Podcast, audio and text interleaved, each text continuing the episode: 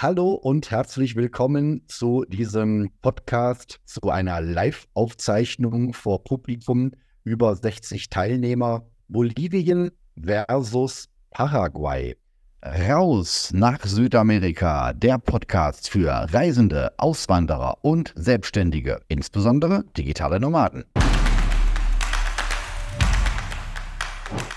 Wir machen dieses ähm, Interview zu dritt. Bei mir sind der Matthias Henschke, wohnhaft in Santa Cruz in Bolivien, obgleich aktuell in meiner letzten Heimat in Dresden. Schön, dass du da bist. Schönen guten Abend oder schön Hallo, sagen wir mal so. Uns ist schon. Ja, und der Christian Grunow, bekannt zusammen mit Lia von den allseits beliebten Paraguay-Pionieren und er sitzt dort vor dem See in San Bernardino in der Nähe von Paraguays Hauptstadt Asunción. Schön, dass du da bist. Dankeschön, ich freue mich drauf. Randnotiz, ursprünglich wollten wir ein Interview machen, Südamerika versus Zypern. Wir sind davon weg wegen der politischen Situation in Palästina, dass ich aktuell keinem empfehlen möchte, nach Zypern zu wandern, wenn da Schlachtschiffe zusammengezogen werden. Und da haben wir es doch in Südamerika angenehmer, ruhiger, friedlicher. Wir mh, hm, sind in diesen beiden Ländern, weil ich sie für die attraktivsten Einwanderungsländer in Südamerika halte. Statistisch gesehen ist Paraguay auf Platz 1, Brasilien auf Platz 2 und Bolivien auf Platz 3. Ich kann mich mit Brasilien aktuell nicht anfreunden wegen der Politik von Lula, Impfpflicht ab dem sechsten Monat nach der Geburt und auch wirtschaftlich ähm, die Währung zu unseren Ungunsten gerade gekippt. In Brasilien für mich aktuell nicht. Meine beiden Favoriten sind Bolivien und Paraguay. Meine erste Frage an euch beiden in beliebiger Reihenfolge. Sagt uns doch mal etwas über die demografischen Daten. Wie groß ist das Land so im Verhältnis zu Deutschland? Wie viele Einwohner? Was kann man über dieses Land so wissen? Es sind übrigens die beiden einzigen Binnenländer von Südamerika. Also wer sagt, ich will unbedingt mehr, der ist schon mal hier falsch. Hotelzimmer mit Mehrblick sind in diesen beiden Ländern relativ selten. Chris, magst du starten? Dann lege ich einfach mal los zum Thema Paraguay. Also Paraguay hat, soweit ich weiß, 406.000 Quadratkilometer, ist also über den Daumen etwa so groß wie Deutschland und die Schweiz gemeinsam. Ähm, Paraguay hat etwa 7,3 Millionen Einwohner. Die sind aber relativ ungleich verteilt. Man muss sich das so vorstellen, man hat oben links zwei Drittel, das sind der Chaco. Und im Chaco gibt es Bundesländer, die sind so groß wie Bayern, da wohnen aber nur 10.000, 20.000 Menschen. Und dann hat man das Drittel unten rechts mit dem etwas gemäßigteren Klima. Der Chaco ist sehr heiß. Und äh, in dem gemäßigten Teil wohnen, ich weiß es nicht, also 90, 95 Prozent der Bevölkerung wahrscheinlich. Und ja, das sind so ein paar Demografiedaten zu Paraguay. Äh, ich zu Bolivien. Danke, dass du den Vergleich zu Deutschland gemacht hast, weil ich wollte jetzt erst nachgoogeln, wie der Vergleich zu Bolivien ist. Also wir haben ungefähr eine Million äh, Quadratkilometer Bolivien, also ist mehr als doppelt so groß wie Paraguay und haben zwölf und etwas mehr Millionen Einwohner. Also das ist immer ähm, Jahre zurück mit der aktuellen letzten Einwohner also Zählung. Deswegen würde ich jetzt sagen, vielleicht sogar bald 13 Millionen. Und hauptsächlich bezieht sich dann diese größte Konzentration der Einwohner auf die Großstädte, Santa Cruz, El Alto, La Paz und die Großstädte hauptsächlich. Und die elf hm, Einwohner sind ungefähr auf ein Quadratkilometer in Bolivien so verteilt, wenn man das mal auf das ganze Land dann wieder bezieht. Ja, das war das zu Bolivien. Ich habe gelesen, Bolivien ist viermal so groß wie Deutschland, während Paraguay so ungefähr 110 Prozent hat, der größte Deutschlands. Deswegen ist das mit der Schweiz ja wohl auch recht treffend. Also in etwa die doppelte Einwohnerzahl bei einem, naja, dreimal so großen ähm, Land. Ich habe ähm, beides von oben gesehen. Bolivien ist definitiv nicht alles äh, bewohnbar. Hier sind sehr viele Berge. Ich befinde mich gerade auf 3600 Meter Höhe in La Paz. Und sprechen wir über Deutsche. Ich habe beobachtet, dass es einen deutschen Auswanderer interessiert und der das auch ganz gut findet, wenn er da wohnt, wo viele Deutsche sind. Jetzt spricht die Statistik in diesem Punkt für Paraguay. Chris, ich habe keine Zahl gefunden, wie viele Deutsche dort tatsächlich in Paraguay wohnen, weil das so eine Definitionssache ist. Ne, selbst Brasilianer werden denen jetzt als Deutsch angerechnet. Ich weiß es nicht. Was ist deine Zahl? Wie viele Deutsche sind von den sieben, wie viele von den 7,3 Millionen Einwohnern sind deutsch oder deutschstämmig? Und wo sind so die Hochburgen, wo sind die zu finden? Also eine genaue Zahl kann ich dir leider auch nicht äh, geben. Das hat verschiedene Gründe. Viele beantragen hier die äh, Cedula, haben also dann den paraguayischen Personalausweis, aber das ist dann Plan B und sie leben in Deutschland. Oder sie sind wieder zurückgegangen und andere wiederum sind keine Deutschen, sondern Paraguayer, reden aber von morgens bis abends Deutsch. Das gibt es auch. Also gerade in Chaco oben, da sind die Mennoniten zu Hause. Und ähm, ja, das ist im Grunde deutsche Kultur. Aber es sind vom Pass her natürlich Paraguayer und keine Deutschen. Ne? Also auch da ist die Frage, wie man sie zählt. Aber es gibt generell mal neben dem Chaco, wo es eben keine Deutschen gibt, aber die ähm, Mennoniten, die Deutsch sprechen, aber sicherlich einen paraguayischen Pass haben, gibt es im Grunde so drei Hochburgen von deutscher Besiedlung. Das eine ist der Großraum Asunción. Von den 7,3 Millionen Einwohnern leben etwa so 2,7 Millionen in der Hauptstadt und der direkten Umgebung. Das ist ein Ballungszentrum wie der Ruhrpott auch. Das ist also ja gutes Drittel der Einwohner, die dort im Großraum Asunción leben. Ähm, wir zählen im weitesten Sinne auch noch dazu. Wir haben bis Asunción eine Stunde. Ich wohne hier in den Cordilleren. Und ähm, ja, das ist Hochburg Nummer eins, neben dem Chaco natürlich. Hochburg Nummer zwei ist der Raum in der Provinz Guaira und die Stadt Independencia und Villarica und was es da so gibt. Da haben sich sehr viele angesiedelt. Und die Hochburg Nummer drei ist unten, also auf der Karte, wenn man Paraguay sieht, ganz unten rechts in der Provinz Itapua. Da liegt die Hauptstadt der Provinz, das ist Encarnacion, und nördlich davon liegen dann Städte wie Huenau zum Beispiel, was vielleicht der ein oder andere schon aus den Medien gehört hat, Bella Vista. Und da siedeln sich auch äh, sehr viele Auswanderer an. In, in Hohenau insbesondere auch Menschen, die vielleicht einen gewissen religiösen Hintergrund haben, nicht nur, aber wer jetzt in Deutschland in der Freikirche aktiv ist, den zieht es überraschend häufig nach Hohenau, weil da eben auch ein aktives Kirchenleben stattfindet, mehr als in den anderen Regionen wahrscheinlich. Jawohl, zu Bolivien. Bolivien war nie das klassische Auswanderungsland oder Einwanderungsland für die Deutschen gewesen. Also wir haben dann eher damals immer nur, äh, wer sich in dieses Land verliebt hat, äh, Freunde hatte oder die Familie hergezogen hat. Also das war jetzt die letzten Jahre so gewesen.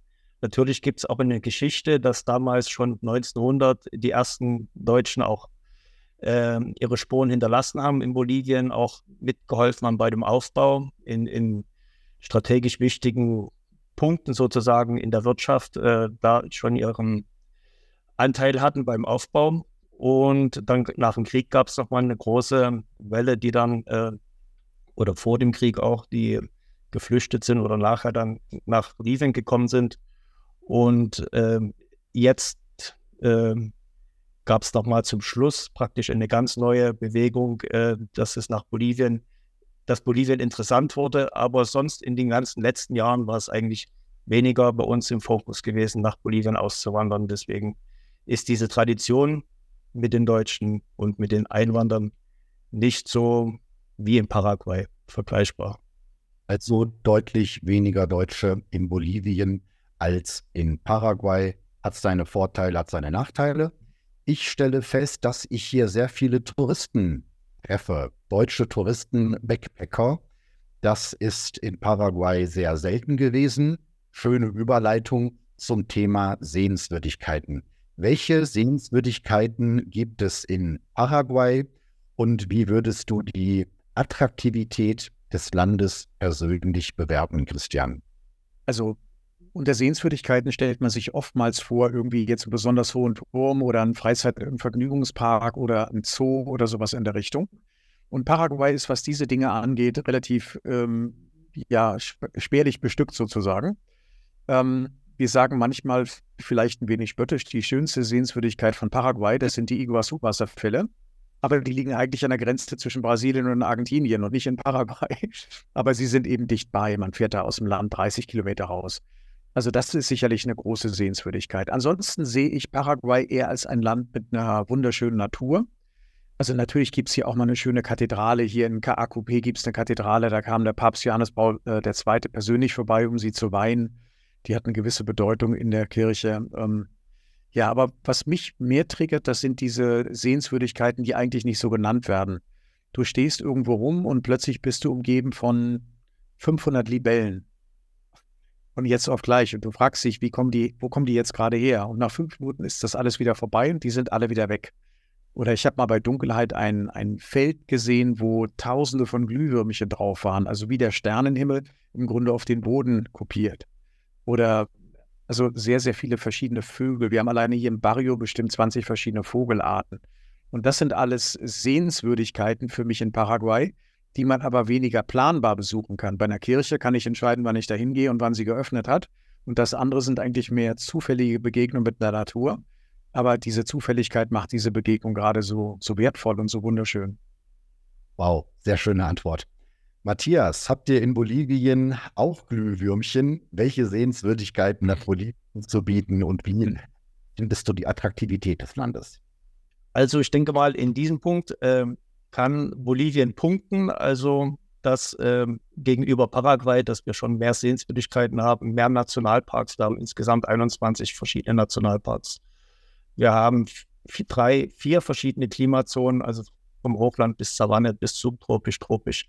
Und das äh, ergibt sich dann auch, dass es ganz viele verschiedene äh, Lebensräume äh, gibt im Hochland, in verschiedene Klimazonen und dass es da ja verschiedene Vegetationen gibt und eine Auswahl, eine große Auswahl, wo man sich wohlfühlen kann, wo man sich niederlassen kann und wo man, ähm, das ist aber jetzt keine, wir, wir sprechen ja von Sehenswürdigkeiten. Ja gut, da müssen wir nochmal zurückgehen, vielleicht zum Lago Titicaca, diesen größten äh, Binnensee, den es gibt. Äh, La Paz ist für sich schon äh, eine eigene Attraktion als Kesselstadt, ne? also als mit, mit dieser Teleferico, Santa Cruz und so. Ja, das geht dann Richtung Städte schon wieder, aber wir bleiben mal bei der Natur, da gebe ich dann das Recht. Also dann sind in Bolivien auch ähm, so viel zu erleben und so viel Flora und Fauna zu sehen. Ähm, das ist schon ja auch ein Plus für, für beide Länder, was wir beide haben, ne, mit diesen Attraktionen. Wenn ich der Schiedsrichter wäre und mich entscheiden müsste, nach Paraguay war ich zehn Monate und Bolivien zwei Monate. Da würde ich den Punkt an Bolivien geben, dass äh, es in meinen Augen einerseits mehr attraktive Städte gibt. An der Stelle rufe ich mal die Karte auf. Da haben jetzt die Podcast-Zuschauer nicht so viele von, aber das kann man natürlich auch nachbauen. Dass es hier viele attraktive Städte gibt. Und äh, in Paraguay sehe ich an Städten, naja, Asunción, die Hauptstadt mit seinen Eingemeinden und halt Encarnación. So, hier Asunción und dort im Süden Enkarnation, das sind die beiden schönen Städte. Alles andere hat mich nicht so überzeugt. Ja, gut, dass jetzt der Matthias nicht nach mir werfen kann. Im direkten Vergleich hat mich tatsächlich auch dein heiliges Santa Cruz nicht so überzeugt. Da fand ich Sucre nicht schöner. Tarija, die Weingegend, habe ich besucht, auf Empfehlung von Christoph Feuermann. Ja, mich dort auf dem Weingut sehr wohl gefühlt. Uyuni, das ist eine Salzwüste, vielleicht einmalig auf der Welt. Ich befinde mich jetzt hier oben in noch höher. Ich befinde mich jetzt in La Paz und werde dann am Montag mir hier den Titicaca-See anschauen, den wir sicherlich alle mal gehört haben und den es noch vom Karnevalschlager ist. Und auch Cochabamba finde ich großartig. Ich denke dort einen Flugschein zu machen im nächsten Jahr. An dieser Stelle rufe ich mal unser Titelbild auf, was meine Mitarbeiterin, was die liebe Madeleine herausgesucht hat. Das ist La Paz. Hier bin ich gerade jetzt und mit dieser blauen Linie bin ich gestern gefahren. Und ich weiß nicht, was sie sich bei Paraguay gedacht hat. Es wäre jetzt nicht so das erste Bild, was mir in den Kopf gekommen wäre, aber es äh, ja irgendwo eine Straße, bisschen Grünzeug und nichts. irgendwo passt es dann doch. Ich vermisse die Verkaufsstände an äh, den, den Rändern der Straße. Chris, ist dieses Bild typisch für Paraguay? Ach, es wird mit Sicherheit Gegenden geben, da wird man dieses Bild so finden. Äh, da habe ich keinen Zweifel. Also viel Land und mal eine Straße durch, das trifft schon ganz gut. Ich möchte gerne noch auf eine Sache eingehen. Du hast jetzt hier Paraguay versus, also Paraguay gegen Kolumbien. Eine sehr schöne Begebenheit. Äh, es gab ein, es gibt es wahrscheinlich auch noch, ein Video auf YouTube. Und zwar ging es um die Frage, wer hat die stärkere Armee, also die Streitkräfte im Vergleich. Wie viele Panzer, wer hat wie viele Flugzeuge und, und so weiter und so fort. Und wer würde einen Krieg gewinnen zwischen Paraguay und äh, Bolivien? Es hat es ja mal gegeben, den Krieg ums Chaco. Und ähm, ich fand wunderbar die Reaktion der Menschen darunter. Und zwar aus Menschen aus Bolivien und aus Paraguay haben eigentlich nur hunderte von Kommentaren geschrieben, die alle ähnlich waren. Friede mit unseren Brüdern in Bolivien und nie wieder Krieg und im, Geiste vereint und sowas. Und was soll dieser schwachsinnige Vergleich von zwei Armeen? Und das sind zwei Länder, die sich generell sehr, sehr gut verstehen und die auch sehr viel mit der, miteinander gemeinsam haben. Ne? Von der Landschaft her mag es unterschiedlich sein. Dadurch, dass, wie der Matthias sagte, Bolivien einfach noch andere äh, Klimazonen hat, die Paraguay so nicht hat. Aber von der Mentalität der Menschen her oder so glaube ich, dass es viel mehr Gemeinsamkeiten gibt als Unterschiede. Ich darf das komplett bestätigen. Manchmal habe ich mich gefragt, ob ich hier in ein Fettnäpfchen trete, wenn ich wahrheitsgemäß sage, dass ich die Cedula, also den Personalausweis von Paraguay besitze. Ob sie da eher die Nase rümpfen wegen dem Chaco-Krieg, der ist 100 Jahre her, nee, Kopfschütteln. Auf keinen Fall. Die finden das super. Das scheint die lieber zu sein als äh, irgendein Backpacker-Tourist, der hier nur vorbeikommt, weil man sich mit ganz Lateinamerika dann doch irgendwie identifiziert. Ich freue mich, dass wir die 75 Teilnehmer erreicht haben. Ganz fantastisch. Einen besonderen Gruß an den Klaus Hoffmann, der, ja, ich denke, er nach der Aufzeichnung nochmal das Wort erhalten wird. Schön, dass du da bist. Klaus betreibt nämlich die äh, Pension oder das Hotel äh, den Palast Kultur Berlin in der Hauptstadt Sucre. Das habt ihr auch ganz früh da waren schon im Video gesehen, wie schön es bei ihm ausschaut. Ja, schön, dass auch du bei uns bist. Sprechen wir über die Menschen, sprechen wir über die Mentalität, Matthias. Wie würdest du die Bolivianer beschreiben? Die Bolivianer, muss man vielleicht noch mal äh, dazu sagen, sind ja verschiedene Nationen, Nationalitäten, 35 verschiedene Sprachen, äh, 41 verschiedene Ethnien. Also man kann jetzt nicht alle in einen Topf werfen und es gibt eine ganz große, nochmal einen Unterschied, den man vielleicht äh, mit beachten sollte. Das gibt das Tiefland, dort wohnen die Kampas und dann gibt es noch das Hochland, da sagt man, das sind die Koljas. Dieses Wort ist auch mittlerweile äh, verboten oder verpönt, dass man das benutzt. Aber da gibt es so eine kleine Rivalität immer auch zwischen den Leuten, äh, zwischen den beiden. Äh, das sind die Indigenen, das sind die und äh, ja, und das andere, das ist ziemlich ähnlich den Paraguayern, den Mix, den Mestizen oder den Zugewanderten. Das sind die Kambas unten. Also wenn ich jetzt mal so, dass mein Gefühl ist, äh, so sage, so gibt es immer noch kleine Differenzen zwischen den zwei Gruppen.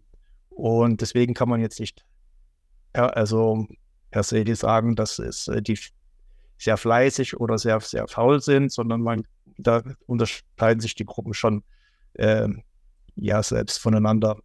Äh, insgesamt, die Ausländer sind sehr gut, äh, werden gut aufgenommen und es gibt da keine Diskrepanzen, wenn jetzt äh, Leute dann nach Bolivien kommen von den jeweiligen Gruppen und ansonsten sind alle sehr offen, herzlich und ähm, den Ausländern überhaupt allen gegenüber und sehr, ähm, ja, wie gesagt, äh, hilfsbereit und auch jemand, der wenig Spanisch kann oder so, je, jeden wird praktisch immer gut und freundlich geantwortet.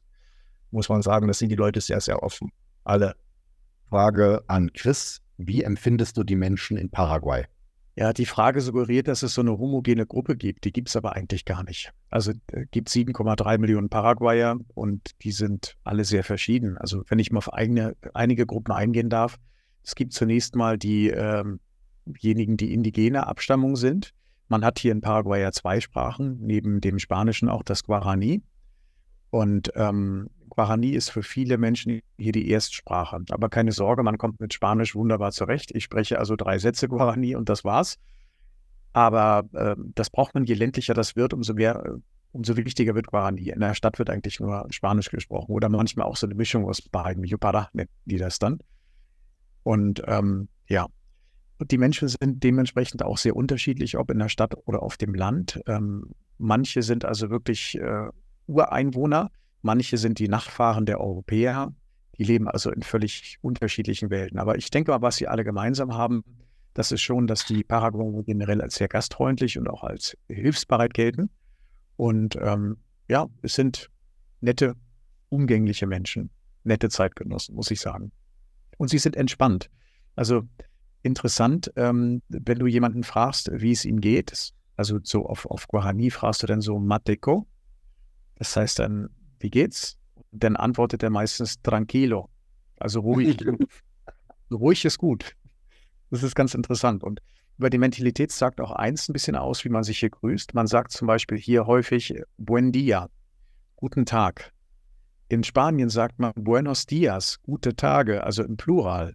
Und der Paraguayer sagt nur, also nicht immer, aber meistens doch Buen dia, also er hat den Singular. Der heutige Tag ist wichtig. Die weiteren Tage, morgen, übermorgen, das ist ganz weit hin. Heute ist wichtig. Und so lebt der Paraguayer auch, mit allen Vor- und Nachteilen. In meinem Kopf gehe ich gerade die drei Jahre Reiseerfahrung durch. Ich hatte tatsächlich jetzt diese Woche Dienstag, vorgestern, hatte ich mein Jubiläum, drei Jahre ausgewandert, drei Jahre Lateinamerika. Und ich habe durchaus den Eindruck, dass die Mentalitäten in den Ländern unterschiedlich sind. Jetzt nicht, dass genau die Grenze, hier sind so und da sind sie anders, aber so, es geht dann doch irgendwie, geht es äh, fließend über.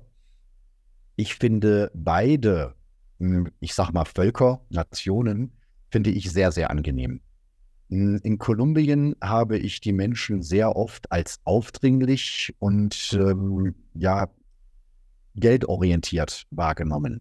Nicht alle, mal mehr, mal weniger, aber es ist so eine Grundtendenz. In Peru habe ich die Menschen sehr abweisend wahrgenommen gegenüber dort äh, Ausländern, also uns. Und in Paraguay habe ich die für mich liebsten, freundlichsten Menschen dort äh, kennengelernt. In Santa Cruz war ich da etwas äh, ja, designiert, dass sich dort Menschen angesprochen, ich spreche ja jeden an, da laufen Bolivianer mit einem Fußballtrikot von Deutschland rum, Nationalmannschaft. Ne? Und ich spreche sie dann auf Spanisch an, offensichtlich scherzhaft, hey, bist du auch aus Deutschland? Die gucken einmal irritiert und gehen weiter. Und das ist mir so vier, fünf Mal passiert. In Paraguay, da kriegst du den Schnabel nicht zu, wenn du im Taxi fährst. Da hast du mit dem Fahrer durchgehend ein freundliches Gespräch. Und ich dachte mir, wo bin ich denn hier gelandet?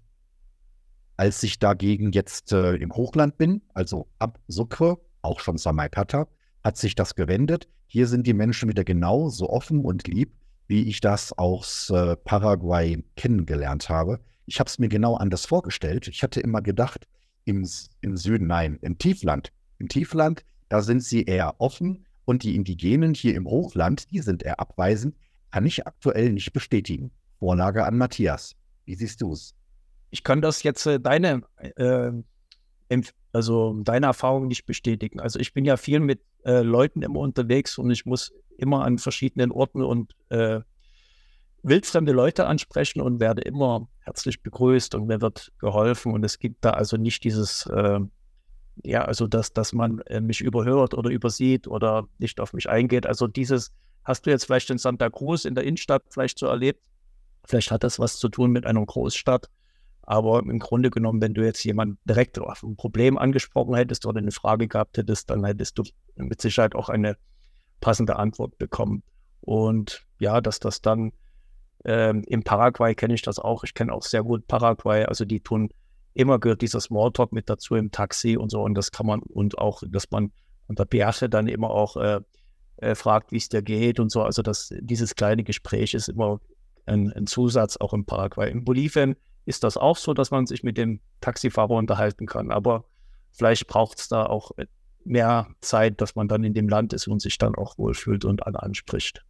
So, also ich habe ein gutes Gefühl und bei mir war das immer positiv gewesen in Bolivien.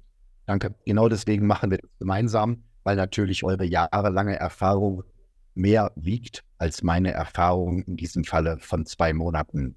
An der Stelle finde ich noch wichtig zu ergänzen, ebenfalls subjektive Wahrnehmung. Ich kann Bolivien mit den Menschen ähm, vom Spanischen her super unterhalten insbesondere wo unser Klaus Hoffmann lebt, in der Hauptstadt in Sucre, ganz sauberes Spanisch, sozusagen das Hochspanisch. In Paraguay bin ich jedes Mal verzweifelt, wenn ich von einem anderen Land zurückkomme. Bin ja nun dreimal dort gewesen in Paraguay, dreimal eingereist. Und jedes Mal dachte ich mir, aber mein Spanisch ist jetzt so gut geworden in der Zeit und los geht's. Und dann legen die Menschen los. Ich habe mir jetzt den Namen nicht merken können. Chris, wie du das nanntest, äh, dieser, dieser Mischmasch. Ich gucke an und ich verstehe kein, kein Wort und ich bin deprimiert. Du hast gerade schon genickt. Kannst du dem zustimmen? Ich stimme dem voll und ganz zu. Ich meine, wir haben vorher noch eine ganze Zeit in Spanien verbracht und sind also auch schon mit Spanischkenntnissen nach Paraguay gekommen. Aber mir geht es heutzutage so, wenn jemand mit mir Hochspanisch spricht und äh, vielleicht auch nicht so schnell, dann verstehe ich im Grunde alles oder fast alles. Wenn hier jemand mit mir in der Straße so dieses Yopara spricht und dann noch ein bisschen Guarani reinstreut, dann verstehe ich manchmal nur 10 Prozent. Und das ist dann mühsam, weil ich ja Spanisch spreche. Und wenn ich das dann spreche, dann denkt er immer, wenn der da spricht, dann versteht er das ja auch. Ne? So ist es aber nicht. Das sind zwei Paar Schuhe. Kommen wir zu einem neuen Thema, Sicherheit und politische Lage. Ich sage euch, wie ich es wahrnehme. Paraguay hat einen ja, liberal-konservativen Präsidenten im Amt bestätigt. Mir persönlich gefällt das sehr gut. In Bolivien ist äh, ein sozialistischer Präsident und der davor, der war es auch. Hm, die Menschen scheinen damit glücklich zu sein und ich sehe da jetzt auch aus Einwanderersicht, äh, sehe ich keine Nachteile. Ich bin hier einige Male gewarnt worden in diversen Städten. Ich sollte nicht äh, in die falsche Richtung gehen und so, das würde gefährlich sein. Ich sage, ich bin 1,90 Meter, ich war in Kolumbien, ich habe vor gar nichts Angst. Und mir ist hier auch nicht irgendwo die kleinste negative Sache passiert. In Paraguay fühle ich mich ebenfalls super sicher. Ja gut, ich verhalte mich ja fast nur im Zentrum beziehungsweise der Altstadt von Asunción auf. Da fühle ich mich super sicher, wenn man die gewissen Spielregeln für Südamerika kennt. Aber im Land, das muss ja Züge angenommen haben, dass es nicht die Frage ist, äh, ob du überfallen wirst im Sinne von Einbruch ins Haus, sondern wann du überfallen wirst. Was ich da schon für Räuberpistolen gehört habe, dass dort ähm, ja Einbruch äh, zum guten Ton gehört. Ich erinnere mich gerade, Chris, an eure Geschichte mit dem Avocado-Bäumchen. Ne? Was, was mitzunehmen gehört zum guten Ton. Und in Samaipata, das ist ein Dorf in äh, Bolivien, am zentralen Platz steigt der Taxifahrer aus lässt den Schlüssel im Auto stecken und lässt die Tür offen und geht mit Nadja und mir ähm, hier in das Restaurant sein. Ich sage, du, du hast deinen Schlüssel vergessen. Wieso Schlüssel vergessen? Wir sind hier in Bolivien, die Leute kennen mein Auto, das klaut doch keiner. Also hätte ich bis dahin noch Haare gehabt, ich hätte sie mir rausgerissen. Was für ein krasser Unterschied. Vielleicht zuerst, äh, Chris, magst du relativieren? Ist es nicht ganz so schlimm? Oder ist das Sicherheitsthema ein Thema, und auch gerne eine politische Einschätzung. Ich weiß, das ist schwierig, hm, aber wir wollen ja den Zuhörern dort ein möglichst vernünftiges Bild geben. Die Frage an Chris. Politische Lage in Paraguay. Wir haben ja gerade Präsidentschaftswahlen gehabt dieses Jahr und der aktuelle Präsident jetzt ist ein junger Präsident, Anfang 40, Santiago Peña, äh, ehemaliger ähm, Weltbanker. Ähm, ich glaube, das ist ein sehr smarter Mann und ich glaube, der wird Paraguay auch weiter voranbringen. Und Jetzt sieht man das immer so ein bisschen zwiespältig. Also man erkennt auf der einen Seite, dass Paraguay generell eine gewisse Nähe zu den USA hat, ist, glaube ich, einer der treuen Verbündeten in Südamerika und das gefällt nicht allen. Das hat, ich will es mal so formulieren, das hat Vor- und Nachteile. In dem Augenblick, wo die konservative Regierung dranbleibt, was jetzt zuletzt fast immer der Fall war, bis auf eine Ausnahme mal, dann heißt das, dass die Dinge im Grunde so weiterlaufen wie bisher und dass sich auch für die Zuwanderer nicht allzu viel ändert. Und das ist zunächst mal eine gute Nachricht. Ja, was das Thema Sicherheit angeht. Ähm, es gibt da mehrere Trends, auf die ich mal eingehen möchte. Sicherheit hat immer viel auch mit der Armutsquote zu tun. Und als Zuwanderer sieht man in Paraguay gerne die aktuelle Situation und sagt, oh, das ist aber ärmer als in Deutschland. Das ist zweifellos so. Ne? Es gibt hier eine Armutsdefinition und nach dieser Definition waren kurz nach der Jahrtausendwende fast 50 Prozent der Bevölkerung arm und einige davon eben extrem arm. Wir haben die Zahl mittlerweile, die war schon rund auf 20 Prozent, durch die Pandemie ist wieder ein bisschen hochgegangen. Wir liegen im Augenblick bei 23, 24 Prozent Armut. Das heißt, in äh, rund 20 Jahren hat sich die Armut halbiert und gemäß den Statistiken, gemäß den Statistiken ist das Land erheblich sicherer geworden. Also was die Zahl der Morde zum Beispiel angeht, liegt Paraguay mittlerweile besser als zum Beispiel Costa Rica oder Uruguay oder Chile, was noch vor Jahren undenkbar war. Und von diesen Morden ist dann wieder ein Großteil aus dem Drogenmilieu, oben an der Grenze zu Brasilien in Pedro Juan Caballero. Da geht es richtig zur Sache. Da bringen sich dann die Drogendealer gegenseitig um. Also das sind zunächst mal Zahlen. Aber wir haben auch einen anderen Trend, den kann man nicht verschweigen. Wir haben jetzt aus verschiedenen Landesteilen in den Medien immer wieder gehört, ähm, dass es dort meistens Einbrüche gegeben hat, selten auch Überfälle. Das betrifft im Grunde die ganz, ja, die fast alle deutschen Gegenden. Also das Asunción kenne ich das jetzt weniger. Aber es hat hier äh, Fälle gegeben in Raum Cordillera, in San Bernardino und insbesondere in Nueva Colombia. Da gab es aber auch schon eine Festnahme jetzt. Es hat äh, eine ganze Serie gegeben im Raum Independencia und auch eine Serie unten im Bereich der Provinz Itapua, also Encarnación und Huonau. Und ähm, das ist mit Sicherheit ja ein, ein einschneidendes Erlebnis. Also ein Raub noch mehr als ein Diebstahl. Wenn man nach Hause kommt und der Schrank ist ausgeräumt und da fehlt was, ist eine Sache. Wenn nämlich jemand eine Pistole unter die Nase hält, ist das eine andere Sache natürlich. Ne? Die Zahl der Überfälle, wo man jetzt jemanden überfällt, wenn die Person wirklich da ist, das ist halt ja deutlich, deutlich, deutlich weniger als die Zahl der Einbrüche. Man vermutet manchmal, dass da vielleicht auch aus den Kreise der Deutschen irgendwas sein könnte, weil offenbar die Täter immer genau wussten, wenn die Deutschen irgendwo unterwegs waren. Und das war wohl hier insbesondere auf dem Markt in San Bernardino so, dass irgendjemand da auch Tippgeber war und gesagt hat, die sind jetzt auf dem Markt, das Haus ist also leer. Und dann wurde halt 15 Kilometer weiter zur Tat geschritten. Also das ist mit Sicherheit ein, eine äh, bedenkliche Situation. Aber man muss es auch gerade rücken. Ich habe jetzt neulich gerade ein Interview mit jemandem aus der Region geführt und ich hatte ihm die Frage gestellt, betrifft das jetzt jeden zweiten oder dritten Einwanderer oder jeden hundertsten oder fünfhundertsten? Und er sagte, naja, eher jeden hundertsten oder fünfhundertsten, aber nicht jeden zweiten oder dritten. Also da entsteht auch leicht ein falscher Eindruck. Ne? Also ich will das damit nicht schönreden. Diese Fälle passieren, sie passieren zu oft, das ist gar keine Frage. Aber man hat vieles selber in der Hand, wenn man herzieht.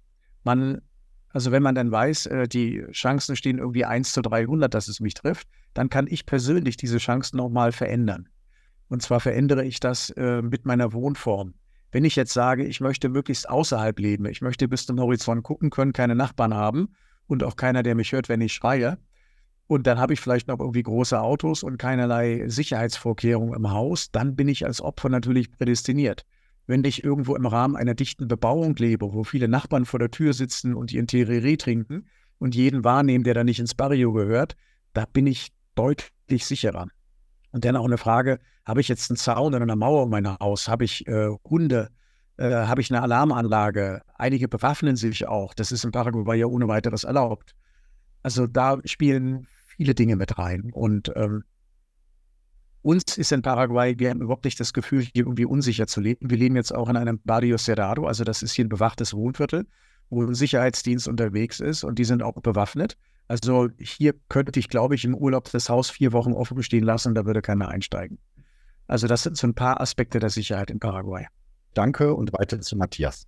Ja, okay. Ich möchte das mal aufnehmen, was der Chris jetzt als letztes gesagt hat, ist natürlich die Wohnsituation. In Paraguay kenne ich das auch. Da wurde dann, viele haben dann in ihren eigenen äh, Abseits äh, ihre, ihre eigenen Villen aufgebaut und ihre, für die mussten für die eigene Sicherheit sorgen. Und äh, ja, da ist natürlich auch dann schnell im Fokus für Einbrüche und sowas. Und wenn wir das hier im, in Bolivien oder wie du jetzt wohnst, in Kondominien, die dann geschützt sind, dann ist natürlich der ähm, die Gefahr, dass man, äh, dass man überfallen wird oder dass eingebrochen wird, geringer, weil alles äh, praktisch 24 Stunden und sieben Tage die Woche alles bewacht ist hinter Mauern und Stacheldraht. Das möchten viele nicht, ne? wie das so aussieht, aber letztendlich, wenn man dort drin sich äh, sicher fühlen kann und keiner einbricht, wie ich in der Pandemie sechs Monate mein Haus alleine gelassen hat und nichts ist passiert. Weiterhin zur Sicherheit in Bolivien habe ich mal gehört, äh, dass es damit zusammenhängt, äh, dass äh, die, die Schere zwischen Arm und Reich ist genauso wie in Paraguay. Die ist auch, auch also extrem. Es gibt ganz viele arme Leute und ganz äh, wenige Reiche. Und das natürlich wird dann, normalerweise müsste man jetzt davon ausgehen, dass äh, sie da im Fokus stehen und dass die Reichen immer mal überfallen werden. Aber Es hat was damit zu tun, wurde mir erklärt, damals, weil es eine Diktatur gewesen ist, auch unter Panzer und bei Stroessner und Pinochet, das war alles damals in den, in den Zeiten, in den 80er Jahren, dann hatte man praktisch ähm, ähm, Respekt vor der Polizei und vor der Staatsgewalt, weil man wusste nie, wie komme ich aus dieser Sache raus. Also das hat natürlich vielen äh, Räubern oder Verbrechern, Einbrechern natürlich äh, äh, die Angst ähm, äh, verursacht, äh, wenn ich jetzt äh, was mache, komme ich da lebend aus dieser, dieser Situation wieder raus oder was passiert mit mir, sage ich jetzt mal ganz grob. Und das ist ein Respekt vor der Polizei, heute noch, Korruption, dass man äh, lieber davon absieht, äh, Einbrüche zu machen, weil da auch rigoros dann vorgegangen wird von Seiten der Polizei.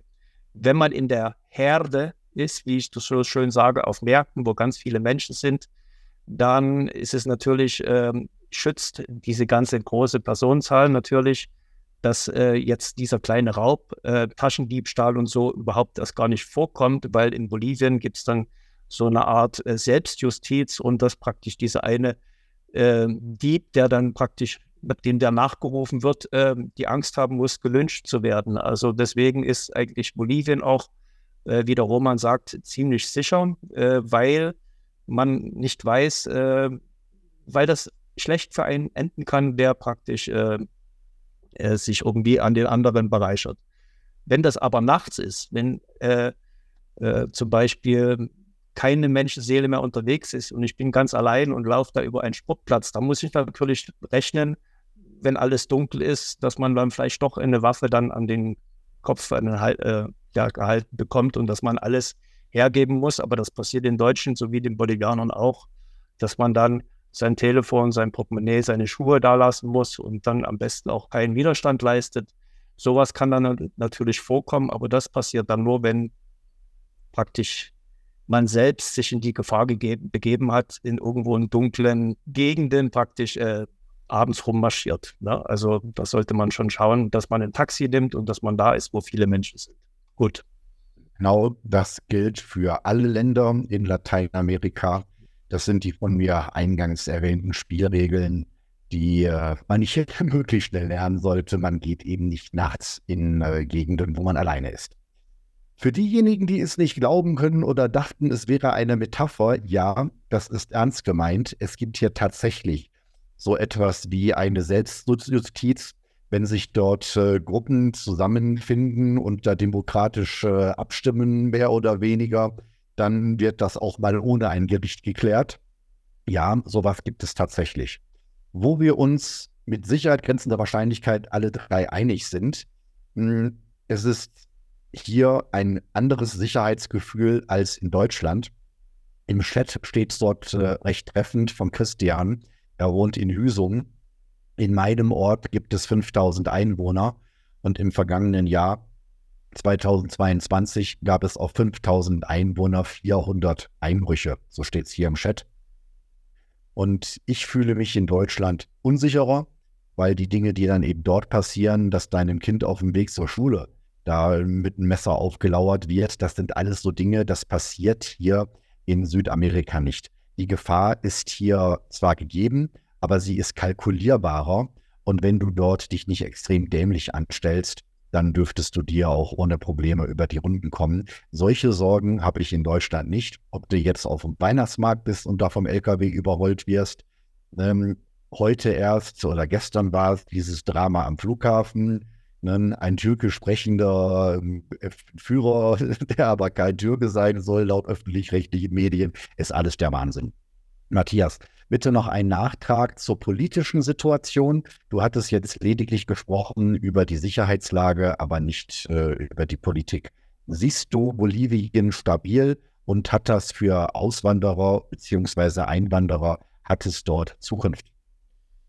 Ja, stabil würde ich jetzt in dem zurzeit nicht sagen. Also, weil im Moment ist es so, dass ich die, die Maß ist ja praktisch diese, äh, diese Partei, die jetzt im Moment äh, am Ruder ist, äh, sich der ähm, aktuelle Präsident äh, Arce mit dem ehemaligen Präsidenten praktisch streiten, wer dann als nächstes dann am, äh, die, sich zur Wahl stellt.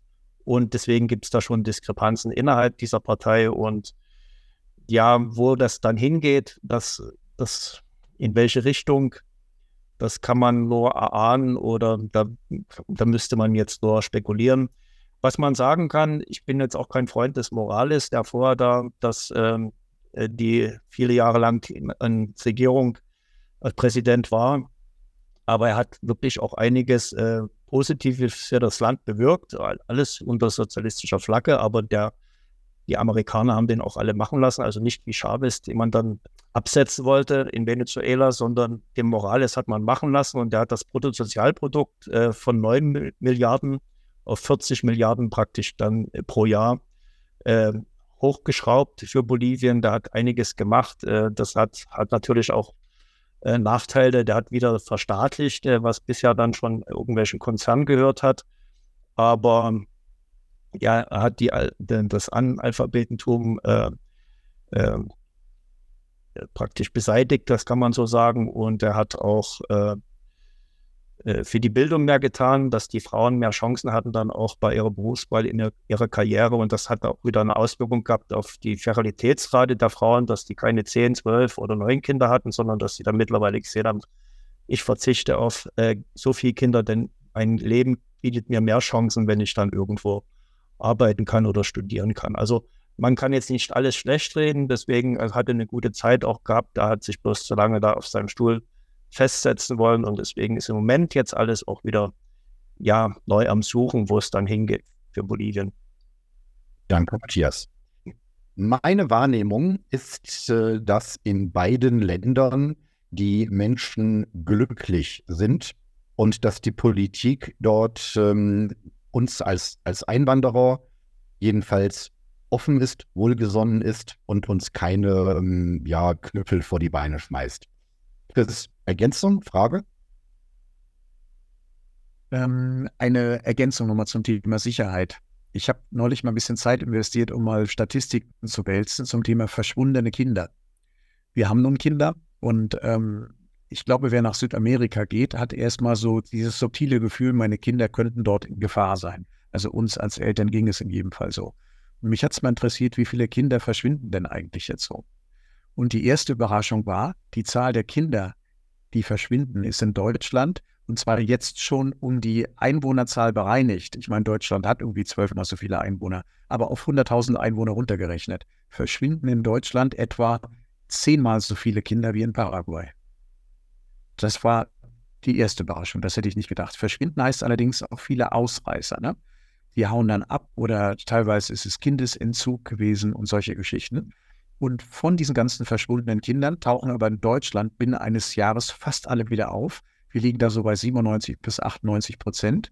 Und von den zehnfach weniger Kindern, die in Paraguay verschwinden, tauchen nur etwa 75 Prozent wieder auf. Im Ergebnis bleiben in Deutschland und Paraguay nach einem Jahr etwa gleich viele Kinder verschwunden und das nimmt sich überhaupt nichts. Und die Zahl ist gering, um das deutlich zu sagen. Ne? Also das Risiko ist so gesehen dann in Paraguay jetzt nicht größer als in Deutschland. Wenn ich noch was sagen kann, das ist jetzt etwas anderes zu dem Thema Kindern, aber ich meine jetzt die Sicherheitsvorkehrungen, die man in Bolivien oder Paraguay trifft für sein Leben, sind natürlich deutlich anders, als das auch in, in Deutschland ist, weil es vor uns gerade gesagt hat, dass es mehr Einbrüche gibt oder in Deutschland. Also in Deutschland, da ist nur die Konifere, die praktisch den, die Grenze, die Grundstücksgrenze äh, sozusagen äh, widerspiegelt oder darstellen soll. Und bei uns in, in Bolivien oder im Paraguay sind es halt Mauern. Das ist nicht so schön.